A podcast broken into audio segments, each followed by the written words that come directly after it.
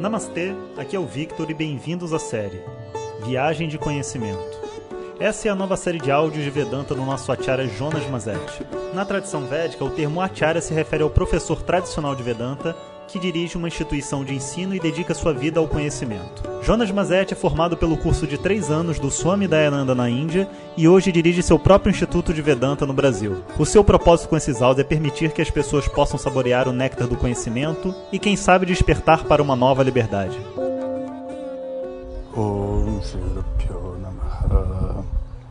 Harihi Om Bom dia. Continuando com essa visão do que é necessário para o caminho de autoconhecimento, a gente pode agora mergulhar num outro aspecto, que é a compreensão de que as coisas dentro do caminho elas têm o seu tempo. Quando a gente já está há um tempo nessa jornada, né? Isso fica muito evidente para nós. Quando a gente está chegando, a gente costuma ter um tanto de ansiedade e de pressa, o que é normal e saudável.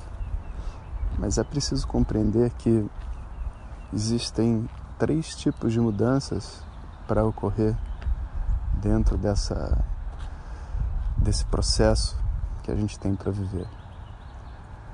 Um conjunto dessas mudanças são mudanças de coisas que já estão, vamos dizer, engatilhadas, prestes a mudar. Porque nós não chegamos dentro desse mundo espiritual zerados. Nós temos um passado, um passado não só nessa vida, mas nas outras. E um tanto de coisas para nós vem com muita facilidade.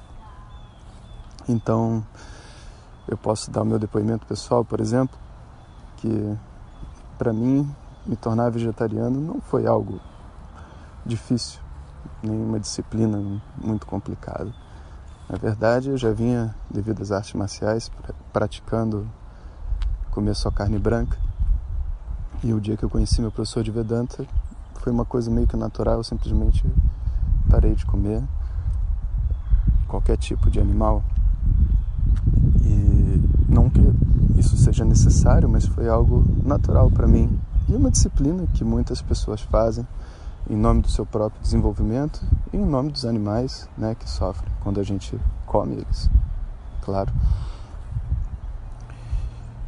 Para outras pessoas, essa mesma atividade, essa mesma disciplina, se ela se propuser a fazer, pode ser uma questão de uma vida, né, para você poder realmente conquistar e poder dizer, né, eu mudei meus hábitos alimentares, né, porque às vezes não é nem só o vegetarianismo, tem coisas muito pior, né? As pessoas se envenenam todos os dias.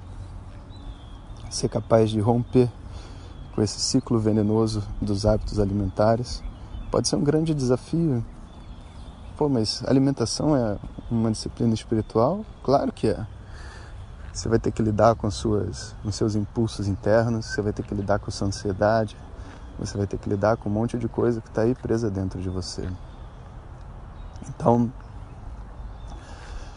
algumas coisas são muito fáceis, porque você já estava preparado, não é que seja fácil. Já estava acontecendo na sua vida. E a espiritualidade, às vezes um áudio, uma aula de Vedanta, simplesmente foi lá e empurrou você para executar. O segundo tipo são coisas que levam mais tempo, levam esforço. Não basta você é, simplesmente saber, como por exemplo aprender sânscrito, né? Aprender sânscrito é algo que tudo bem para algumas pessoas é muito fácil. Em dez dias elas estão alfabetizadas e lendo. Para outras pessoas vai levar um ano para elas completarem esse ciclo elas vão ter que se alfabetizar, fazer os exercícios, copiar as letrinhas umas duas, três vezes, pelo menos. Depois elas vão ter que pegar para ler umas duas, três vezes. Duas, três vezes eu não digo duas, três repetições, eu digo se alfabetizar totalmente duas, três vezes. pegar para ler Stótenos duas, três vezes, e só depois que eles conseguem realmente, vamos dizer assim, é, adquirir uma familiaridade com a língua, conseguem encontrar um propósito também para o estudo e tudo mais, a criança deles internamente acaba gostando da coisa e, e a coisa flui. Para algumas pessoas são os hábitos alimentares, para outras pessoas é fazer exercício físico, né? para outra pessoa é conseguir ser gentil. Ela não consegue de pronto, ela precisa de um esforço, ela precisa se lembrar da importância daquilo para ela, para os outros ela precisa se preocupar de que se ela for ciumenta, como que as, né, a família dela pode ser feliz ao redor dela. Então ela cria dentro dela uma disciplina e uma força para poder realmente é, cruzar aquele obstáculo que existe e ela cruza. Esse é o segundo tipo de obstáculo. Ele exige um esforço e um tempo. Existe também um terceiro tipo de obstáculo, que é um obstáculo que é muito maior do que o nosso esforço e o nosso desejo. São vasanas, são impressões criadas na mente, às vezes até de outras vidas, que são tão fortes que às vezes vai ser a sina né, de uma vida inteira a gente conseguir lidar com aquele determinado impulso, aquele determinado hábito ou aquela determinada tendência. E nessa terceira, a pessoa ela vai precisar não só do esforço, sem esforço nada acontece, não só do conhecimento, de estar consciente daquilo, mas vai precisar também de tempo. E durante esse tempo que ela tiver com o objetivo de crescer, de evoluir espiritualmente, através daquilo que ela sabe que ela precisa, ela também precisa ser capaz de viver uma vida feliz, sabe? Não dá para a gente aguardar crescer para ser feliz. O crescimento, ele é algo que a gente faz em nome do nosso próprio bem, do bem das outras pessoas em volta da gente. Mas a felicidade não tem a ver com as condições da minha mente e nem se eu conseguir processar um trauma emocional ou não. Tanto que até saindo do enterro, né? Se alguém contar uma piada, a gente ri. Porque a felicidade, o relaxamento, ele está disponível para qualquer condição da mente humana. E quando você compreende esse desafio, a coisa muda um pouco de figura, porque eu não abandono o meu processo de crescimento, mas eu compreendo que o meu crescimento não é uma condição sine qua non para minha felicidade. É uma condição para eu viver uma vida mais harmônica e com mais conforto.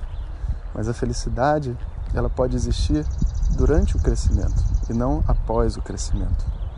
E quando a gente encontra essa atitude interna, a gente tem condições de fazer os grandes saltos e os grandes encontros.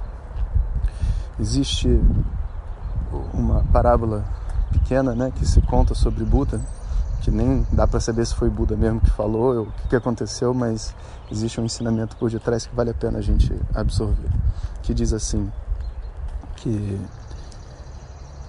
um discípulo né, ansioso para conseguir alcançar a iluminação e atingir lá o seu desenvolvimento espiritual através da meditação, pergunta para Buda: Buda, quando que eu vou atingir essa iluminação? Já estou aqui meditando com você faz alguns meses. Quando que eu vou conseguir atingir a iluminação? Então Buda olha para uma árvore bem cheia de folhas e fala: Olha, Cada folha dessa é uma vida que você vai precisar para conseguir chegar lá. Então, e aí a história para aí, né? E é muito interessante a forma como as pessoas concluem essa história, né? Porque aí alguns concluem que, ó, oh, então a pessoa precisa de muitas vidas para se iluminar. Mas na verdade não é isso o significado da história. O significado da história é você tem que meditar, você tem que fazer o seu esforço de crescimento, colocar, entregar seu coração a Deus, sabe? E se permitir fazer a meditação como se a iluminação não fosse necessária. Só aí realmente é que existe a possibilidade de um crescimento. Quando o processo de crescimento já é apaixonante por si só. você consegue encontrar sua paz no caminho e não no fim que você está tentando obter. Então, quando o Buda disse que ia demorar muitas vidas para aquele discípulo, não foi para ensinar para todo mundo que leva muitas vidas para meditar ou para se iluminar, mas para mostrar para ele uma certa atitude. Então, nós temos três tipos de obstáculos para serem superados internamente. Alguns são imediatos, outros exigem um bom esforço e outros, além do bom esforço, exigem o tempo. E quando esse terceiro entra, a gente precisa realmente aprender a relaxar. Então vocês que estão, muitos que estão chegando agora, né, já podem se preparar para todas essas transformações que com certeza vão ocorrer na vida de vocês. E até amanhã. Om Shanti Shanti Shanti Hari Om Shri Guru Pyo Namaha Hari Om Compartilhe com seus melhores amigos. E se você quiser receber nossas mensagens diretamente no seu WhatsApp, clique agora no link que vem junto com o áudio. Para outras informações, www.vedanta.com.br. Até o próximo áudio. Om Tat Sat.